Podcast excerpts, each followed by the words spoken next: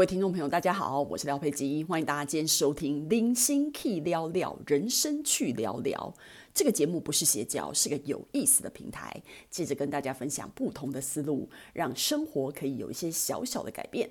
我们今天要讲的题目是：都说是老外，其实美洲与欧洲大不同。其实美洲跟欧欧洲呢，呃，因为如果你以美国、加拿大来讲的话，其实就是欧洲移民过去的嘛，然后所以，呃，国家的历史就两百多年都是很短的齁。然后，但是呢，哎，你知道两百多年也是可以，就是有一些影响，就是自己自再度的形成一个新的生活的状态。而且加上美国其实是一个，我就加，因为我我虽然讲美洲啦，但其实大部分我就在讲美国啦，因为那个人口比例的关系。那嗯，所以呢，呃，美国是一个兼容并蓄的社会嘛，所以它的移民都是很多的啊。所以虽然说它很大的部分那些盎格鲁撒克逊的白人呃为主以外，它其实也是就是吸收全球各地的移民齁，所以。它就是有一种嗯新的国家的欣欣向荣的感觉吧，然后看起来会比较乱，对不对？那欧洲国家就比较古老嘛，所以就会看起来呃没有像美国一样混的这么的。均匀呐，哈，所以就是反正呢，所以说起来，其实欧美大家都觉得是一个什么先进的国家、富裕的国家什么之类的这一些地方，但是我觉得观察起来，他们还是有很大很大的不同。我觉得有几点可以看吧。我觉得第一点，我们可以去用工作态度跟放假这件事情来看。其实比较起来，你会发现，其实美国真正哦，他的那个法定假期是两两周两个礼拜。虽然他会有那种，比如说，呃，圣诞节到那个什么过年，齁，因为圣诞节已经十二月二十五了，你知道吗？到一月一号其实也没几天呐，所以他们通常就是那一个礼拜是休假嘛。那有些人就是跟我们这边过年一样，可能自己会再加码一个礼拜这样子，把自己的假期搞成两个礼拜。那因为反正他们本来一年就有十四天的假假期，一般的公司是这样嘛。然后所以平常放假的的时间。也还好，很正常，一定比我们多，但是也没有真的像大家想的多很多。那但是像欧洲的话，我自己了解到的，像法国，呃，它的法定假期就是三十八天，真的很惊人，所以。三十八天超过一个月，你知道吗？然后他们工时，如果你一天八小时，一一周工作五天的话，不是八五四十嘛，四十个小时。可是我记得欧洲的法定工时只有三十七个小时，诶，所以他又少了三个小时。然后像法国一样，法国当然是所有的欧洲里面最离谱的啦，它是三十八天。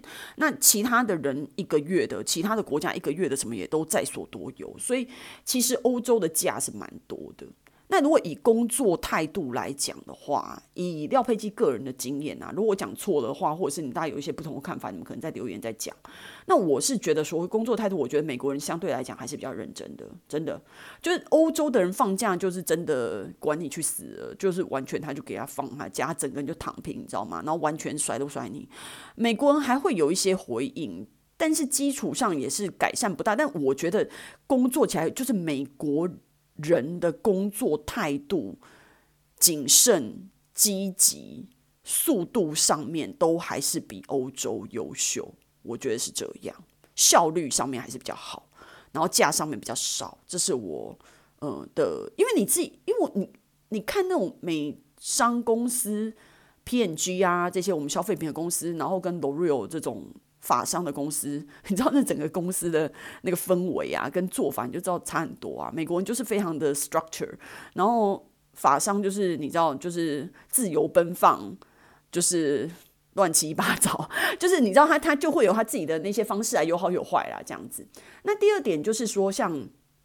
呃，饮食的话，我觉得欧洲，你看他们的那些饮食法，在讲一些有机的发源也是欧洲比较多，然后很多有机认证也都是欧洲这边起源比较多，然后所以他们对于这些饮食、天然食品法规都是最严格的，然后就像什么垃圾回收这些环保的东西、天然的东西都是比较严格的，所以其实欧洲的胖子。没有美国那么多，美国就是它会有一些效率的问题，然后为了就是要嗯、呃、好看，比如说他们的人工色素，然后他们吃东西有很多是速冻食品。然后，所以他们的孩子很多就是，你知道真的吃汉堡薯条，那欧洲的孩子就算吃汉堡薯条，他也不是麦当劳、肯德基那种的，他也是那种 homemade 的汉堡薯条。那而且他们其实没有那么常吃汉堡薯条，我觉得欧洲的饮食是非常天然的。所以其实一般的，你看那种呃法国、嗯、荷兰。就是他们那些地方还好啦，如果你就稍微比较胖的是谁啊？意大利跟英国吧，这种地方是稍微比较胖。可是你你看，如果真的像罗马那种大都市，其实也还好啊，没有没有真的太多胖的。可是美国胖的人就真的很多，所以他们这种这种素食跟那个冷冻食品太多，我觉得真的是美国人吃的比较不健康。然后呢，他们。运在运动上面的概念也不太一样，像美国人就是就是会去把健身房这件事情就大剌剌的跟大家讲啊，然后就运动啊，然后健身，然后把自己搞像金刚一样壮，你知道，不管男女这样子，然后大联盟啊，然后比赛啊，然后每个人就是看起来就是跟一头牛一样，你知道吗？那欧洲就是他们也运动，但是他们的运动是。不会去到处跟人家讲说他在他去运动，他就是自己在家里面默默努力，你知道吗？就算去健身房也是静悄悄的，不会大声嚷嚷那种的。然后他们也没有在追求什么大肌肉什么的，就还好。所以他们的，而且他们的运动比较不会像美国一样非常疯狂的往重训的方向，然后练出六块肌哦，然后那什么二头肌什么挖哥的，他们比较不是走这种路线。那所以其实欧洲人就是。就是小小的，然后当北欧的人很高啦，吼，然后就是比较瘦这样子，也就是比美国人瘦很多，吼。再就是第三点，我觉得看待一些事情的方法吧，我觉得不太一样。你去看那个欧洲的电影啊，你看欧洲的电影啊，也也可以扯到电影，就是说，你看那个好莱坞制片跟欧洲的独立制片就不一样啊。好莱坞就大成本、大制作、大明星，什么都大。然后就乒乒乓乓，然后一大堆特效什么的。那欧洲就不搞这一套啊，它比较多剧情片、独立制片这些东西。然后探讨的议题也就五花八门，然后非常诡异的。吼，之前廖佩姐也跟大家分享过，这就是欧洲片啊，真的就是一些天马行空，不知道哪来的想法，莫名其妙的。那美国都是没有什么想法，他的他们的片就是恐怖就，哦恐怖到极点，然后暴力就是。血腥、暴力、杀人、放火，就把所有东西都搞到那种视觉感官很刺激。可能你静下心来就觉得，哎，现在到底在讲什么？就所以还好。所以廖佩琪长期对好莱坞的片非常冷感，就是哦，我不知道，我觉得太刺激了。你知道打杀、声光效果，我觉得整个电影看起来很累。虽然大家觉得很很很享受，现在年轻人啊，可能是我年纪的关系，我知道 whatever，我真的很难欣赏这些。这种动作片、恐怖片这些东西，那所以我会觉得说，他们看待事情的方法，我觉得也不太一样。我觉得美国人是相对的比较有度量一点。如果你跟美国人聊天啊，他对于你骂他们国家，或者是说他们那些不 OK 的事情或什么的，美国人会有比较大的度量去承认，他自己也会觉得说，对啊，就是这样啊什么的。然后自己也是在那个电视上，就是批评总统啊，然后批评一些时事啊，然后左派右派啊什么的，什么都敢讲。然后新就是你知道插科打诨、新山话题什么的都不拘。那我觉得欧洲它其实也是这样的的情况，但是欧洲没有给人家感觉这么激烈。他们的动，他们可能我觉得做的事情可能差不多，但是他们的动作就是小小的，不会像美国所有事情都动作看起来很大。但我觉得其实欧洲看，我觉得欧洲更开放，因为美国可能很大关系，他们可能其实你不要看美国是一个感觉就是一个很怎么讲，就是人家说欧美国家什么的，其实很多美国人的思考非常传统，还是非常的传统的。我觉得欧洲的话，可能南欧还是会有一些地方比较传统的思考，就像。意大利还是有妈宝一样啊，然后或者是意大利也是有一些大男人主义什么的，然后但是一般的欧洲，它其实的想法，我觉得比美国多元呢。你会看到美国社会比较多元，对不对？可是它还是就是那种保守很保守，然后开放很开放，就两个极端。但是我觉得欧洲 overall 来讲，大部分的人是属于比较开放的，而且你讲一些莫名其妙的事或什么的，我觉得欧洲人的反应比较比较好。那美国的，就是你要正经八百的讲一些题目，比如说就是社会、政治、经济什么的，就是真正有一些题目在讲的时候，他们会有一些看法。但你讲一些天马行空或是乱七八糟的事情的话，其实我觉得欧洲人就很多见解比较多。我觉得那个跟他们的嗯、一些教育思考什么有关吧。我觉得那种那种。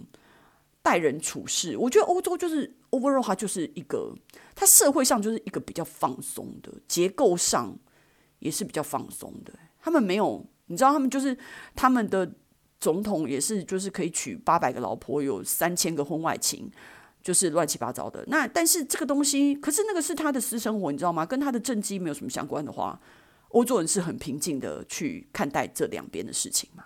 好，他就把公归公，私归私这样看待。啊，你说他好像是公归公，私归私，可是他们又在那搞那些皇室的东西。然后像英国人也是很喜欢看一些皇室的八卦什么。那一个位置跟日本人有什么不一样？就是其实也是一样啊。那可是你看北欧那些什么丹麦啊那些皇室，他们就比较 free，你知道吗？就比较不不用受到这样子的约束。所以我会觉得说，其实你讲。欧美两个地方，那你看建筑啊，你看那种古老的大学，都是那种欧系的建筑。就算你在美国看到，也是欧系的建筑啊。我觉得那美国建筑什么？没有，没有什么美国建筑啊。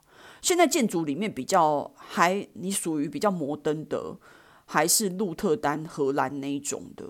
那对美国来讲，它就是正常的建筑啊，没有什么真正的设计师，或者是像那种雪梨歌剧院那种真的改变形状的。还比较少，所以我会觉得说，其实这个就是你，你会觉得说多元就是这样子啊。我觉得这个社会就是，呃，这个世界就是它一个区一个区就是会有他自己的一些想法跟什么的。比如说，你会去看南美洲啊，就永远都乱成一团嘛，然后每天在那边嘉年华，然后乱七八糟。乱七八糟的过那些，就是我们会觉得很没有组织的生活。那你会觉得说，那像我们东方社会的人都是比较勤勤恳恳呐，然后比较努力啊。可是你比较勤勤恳恳、比较努力，你有过比人家好吗？也没有啊。我个人认为差别在哪，你知道吗？其实差别还是脑袋，我觉得还是脑袋。你没有一个奔放的思想，没有一个奔放的灵魂啊，你只会什么事情都是在体制内。学校啊，社会啊，所有的事情都在体制内，no surprise 的情况之下，你很难做出一些什么不一样的事情啊。你会，你你你会相信东方人会是像会搞出一个像 Elon Musk 一样说什么去火星的人？你你不会觉得，你不会觉得说这种话的人就应该是美国人或欧洲人？你就八竿子不会想到还会是一个东方人，你懂吗？这就是我们的悲哀。你。你没有办法让你的脑子非常的天马行空。虽然你一直都觉得说，像美国都要去限制说，亚洲人去考那些哈佛、耶鲁的那个大学，他们就是因为没办法啊，他们就亚洲人太会考试了。所以如果大家都不用这种那种分种族计分的方式的话，我跟你讲，他整个学校百分之七十都是亚洲人。那那些白人、黑人，他们都不用玩了，你知道吗？所以他们才会用这样子的比例去做。但是，你又想过来，其实你比较会读书，也没有保证的人生比较 OK 啊。这真的不是一个连带的，你知道有有一就二的事情诶，它其实就是有很多事情组合起来。那我要讲什么？我会觉得说，我会觉得说，去观察美国跟欧洲东东西。对我来讲，我就观察那些过得比我们好的人，他到底是哪里不一样，所以他不一样。那我们没有办法选择你是出生在哪一个地方，但是我觉得那种思考跟那些见解，如果你都没有去突破这些想法的话，你每天过你这些日子，你的脑袋的框框是非常框在。你自己社会的价值里面的话，其实你很难活出一朵花来，诶，大概就是一个小老百姓庸庸碌碌的过一生吧。那除非你觉得 OK 就 OK 啦，我觉得。但如果总是会有一些人，他的企图心更大一点，对自己的要求更大一点的人，他就会想比较多，然后会想要用一些方法去突破吧。然后你会去观察这个世界，你就会觉得说，哦，这个世界好好玩哦。我觉得，就像我去。非洲的时候，那时候也是把非洲想成是另外一个状态。那非洲当然有很多国家是贫穷到一个不得了的状态。那我们去 Safari 的时候，当然就是你吃好喝好，因为你是去花钱的，你知道吗？所以你看到的非洲的那一面，是不是非洲真正的一面呢？当然不是啊，当然不是。你看到的是动物的真正的一面吗？嗯，可能有部分是吧。有些动物就是你知道吗？就觉得对人人在那边他也觉得很烦。所以我觉得这个事情就是给大家一个讨论吧。就是我我今天只是要讲，就是让大家去思考，其实。美洲跟欧洲真的差很多，我觉得他们就是从我刚刚说的工作态度啊、饮食啊，看待这个世界、看待这个事情的方式，我觉得欧美其实是蛮不同的。我觉得这个是一个蛮有趣的话题，然后大家也可以来想想看。那如果今天喜欢我的内容的朋友呢，可以给我留言，然后呢订阅我们的频道。我们下次见。